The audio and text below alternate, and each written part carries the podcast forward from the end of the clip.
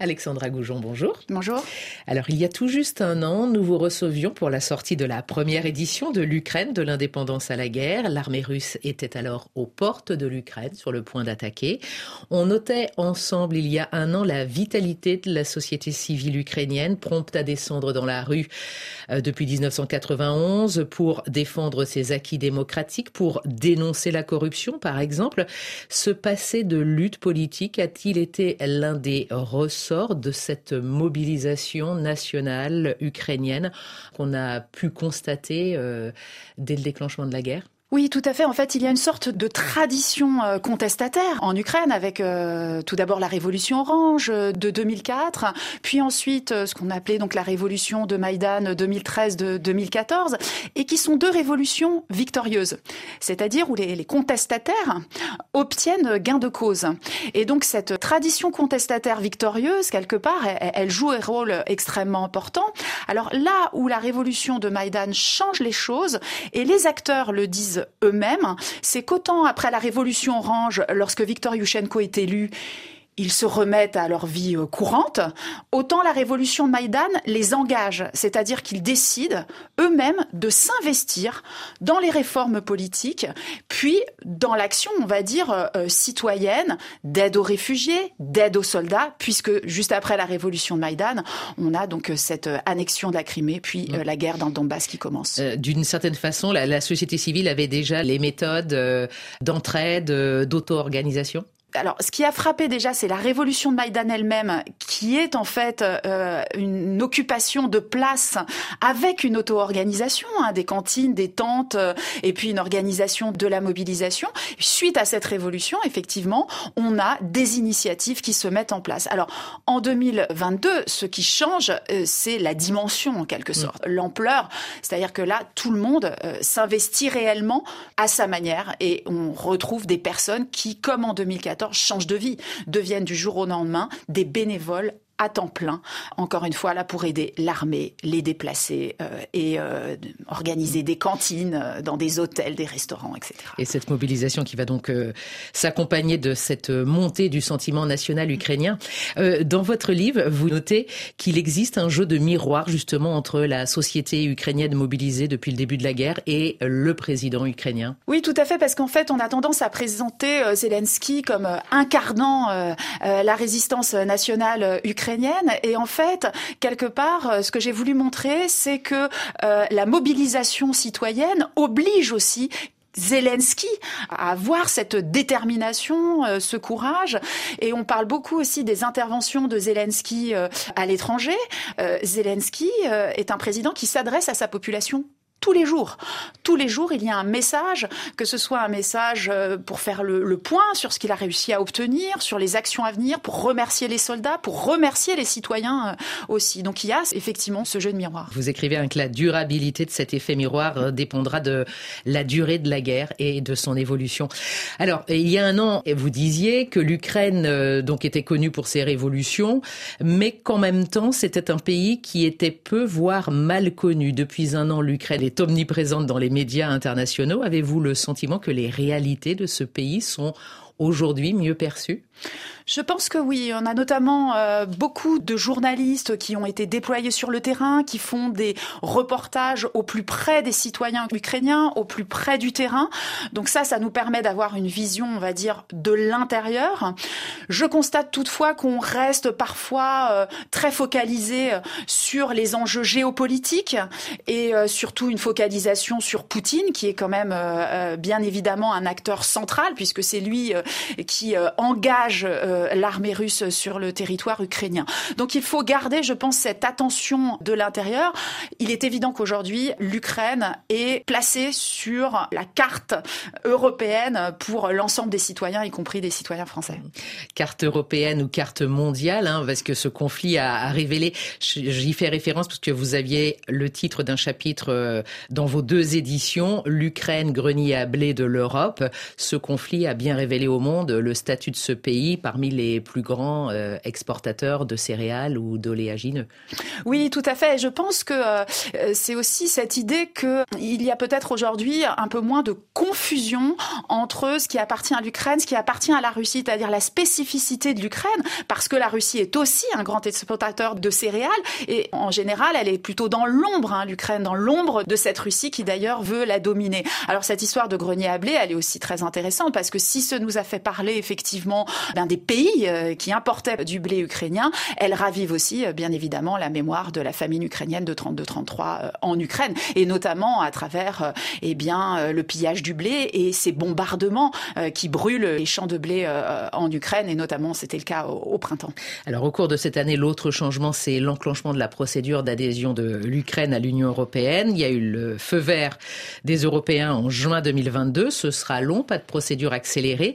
On se souvient qu'avant la guerre, et on en parlait il y a un an, la réponse qui était faite aux Ukrainiens qui demandaient à adhérer, c'était euh, notamment euh, la lutte contre la corruption, l'absence de l'état de droit, manque d'indépendance de la justice.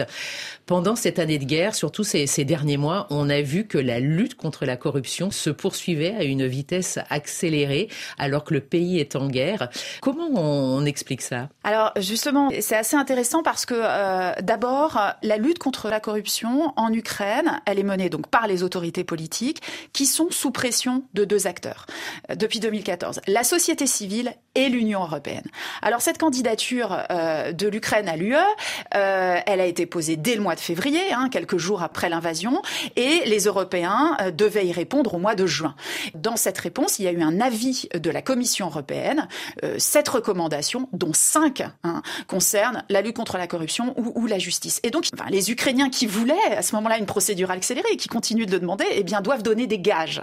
Et puis ensuite, on a ce deuxième aspect qui est la société civile. Et on peut dire que les journalistes euh, d'investigation, les associations, en quelque sorte, pendant quelques mois, se sont concentrés sur l'effort de guerre et euh, n'ont pas nécessairement hein, continué leur travail ou l'ont continué mais n'ont pas fait de révélation publique. Et eux-mêmes disent, journalistes d'investigation, disent qu'à un moment donné, ils ont vu un certain nombre de schémas de corruption et ne pouvaient plus se taire. C'est-à-dire, ils se sont dit, OK, si les autorités ne prennent pas ça en charge, on va continuer à faire pression. Et donc, notamment, euh, euh, au mois de janvier, hein, il, y a un, journaliste d'investigation qui a publié euh, une enquête sur cette question de corruption dans l'approvisionnement alimentaire à l'armée. Et bien évidemment, ça a déclenché, en fait, une nouvelle série de démissions. Et donc, ces, ces deux acteurs, société civile et Union européenne, travaillent un peu en binôme, en quelque sorte, pour faire pression sur les autorités. Et est-ce qu'on peut dire que le président Zelensky est en train de véritablement s'attaquer au pouvoir des oligarques en Ukraine? Euh, Ça, c'est un phénomène aussi intéressant parce que les oligarques, d'abord, ont perdu de l'argent. Hein.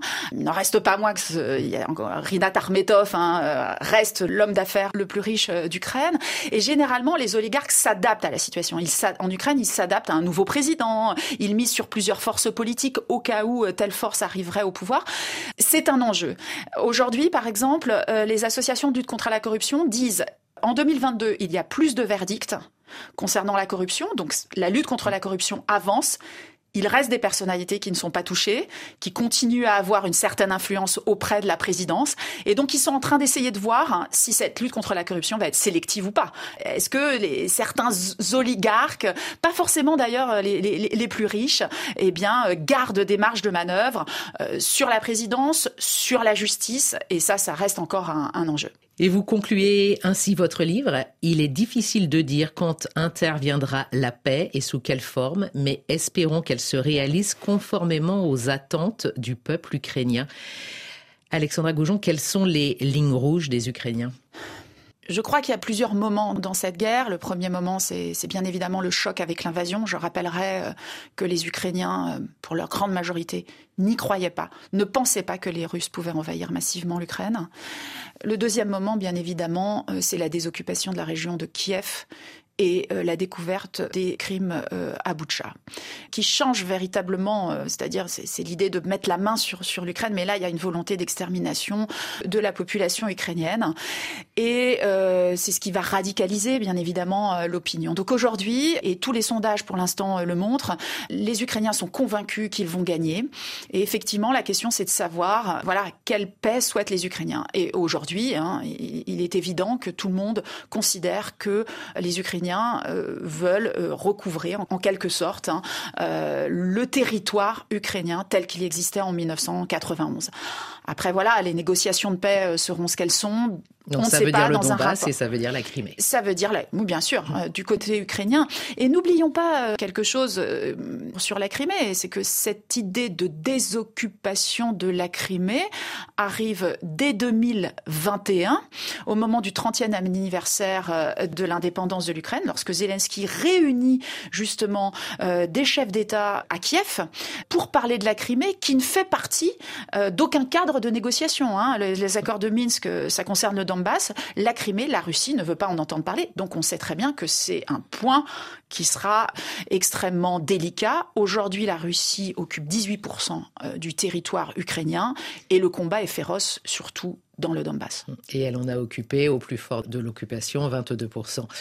On le voit déjà, les Ukrainiens, plus la guerre durera, vont être sous la pression des, alliés qui euh, les fournissent euh, en armes pour euh, déterminer un cadre de sortie de guerre. Est-ce que le président Zelensky et le peuple ukrainien mm. auront la possibilité de résister mm. et effectivement d'imposer leur, leur volonté?